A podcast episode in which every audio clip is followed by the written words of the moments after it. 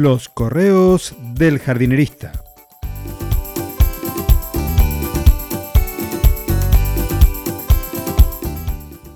En el episodio de hoy, el sensiblero y salvado por una falda.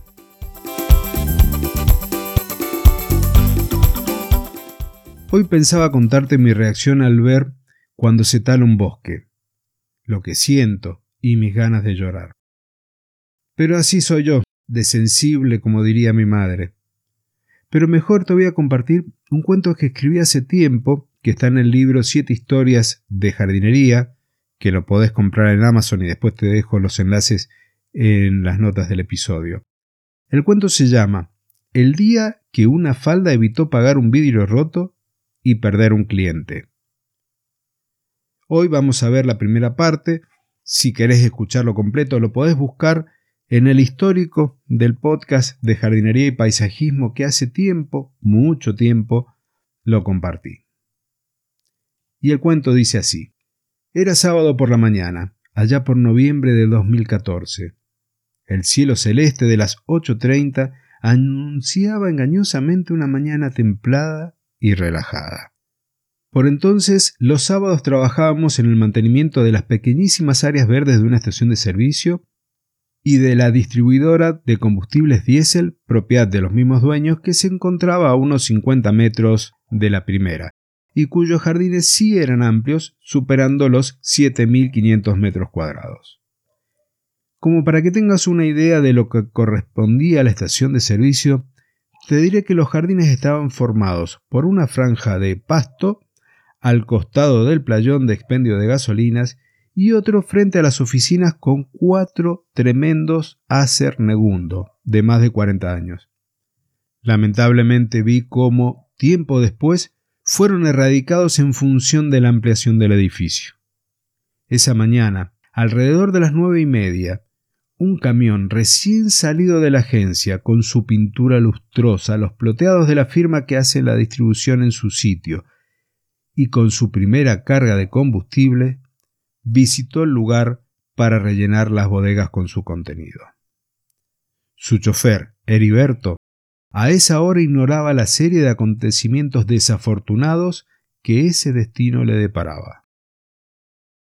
Pero te describo un poco más el lugar, y luego sigo con lo del camión, que es parte fundamental de la historia, pero más adelante. Cuando te digo había pasto, es porque ni cerca de convertirse en un verdadero césped. Era una mezcla de verdes, producto de alguna semilla portada, de nuestra chipica, y cuanta planta encontrar allí un lugar transitorio o definitivo de residencia, y que semana a semana era cortada. Era un espacio muy rústico, desparejo, sin sistema de riego, y con el aporte voluntario de la gente que en su ignorancia consideraba que papeles, bolsas y colillas de cigarrillo aportaban nutrientes al suelo para que el pasto se pusiera más lindo. Creo que notaste mi tono irónico, es que me había cansado de hablar y de solicitar que se colocaran más cesto para los residuos y de que los playeros de además de expender el combustible y limpiaban el playón, no sacudieran los lampazos con los restos de combustible mezclados con tierra, papelito y más cosas sobre esa franja verde. En lo personal creo que es una invitación a transeúntes y visitantes a copiar ese comportamiento. Continuando con el relato. Los dos rectángulos verdes, por sus condiciones de rusticidad, determinaban que no se pudieran cortar con una segadora de césped y se tuviera que usar una desmalezadora o desbrozadora, algo así como la bordeadora que posiblemente tenés en tu casa, pero más potente y con motor explosión. Los jardines no estaban en la lista de mejoras que recibía el resto del lugar porque serían erradicados como los árboles y reemplazados con canteros. Por ello, no se invertía dinero suficiente ni esfuerzo en mejorarlos esa mañana de noviembre, mientras revisaba el estado de salud de alguna de las plantas en la distribuidora, uno de mis empleados, Gonzalo, estaba con una máquina en la franja lindante al playón. Ningún vehículo estaba allí porque al momento de la descarga de combustibles no tienen permitido el ingreso por cuestiones de seguridad. Gonzalo estaba, cual animal herbívoro, avanzando lentamente sobre el pasto recortándolo y dejándolo con un aspecto de alfombra verde perfectamente lisa, disimulando todo lo irregular del terreno. A mucho más de 15 metros estaba detenido el camión que contaba antes. Destaco la distancia porque es la mínima recomendada a dejar entre el operario y cualquier persona o vehículo.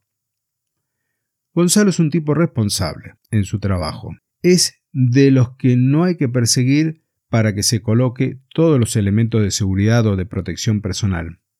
Los famosos EPP. Si no los conoces son los anteojos de acrílico, protectores auditivos, guantes, calzado de seguridad y otros que se suman cuando las tareas determinan condiciones más riesgosas como el desmalezado, donde entonces usamos también protectores faciales, cascos y más cosas, o cuando aplicamos agroquímicos. Alrededor de las 8 de la mañana, con el cambio de turno de personal de la gasolinera, todo se deja en impecables condiciones. Aquí entra en el relato Nuestra Señora Granito, una pequeña piedra de unos 5 milímetros de diámetro que había recorrido un largo camino en el dibujo del neumático de una camioneta hasta la estación de servicio. Y hasta aquí te cuento hoy. Mañana continuamos con la segunda parte de este episodio en el cual quiero que vayas tomando atención a los detalles porque hacen a las normas de seguridad del trabajo en una empresa de jardinería. Y hasta aquí entonces el episodio del jardinerista de hoy.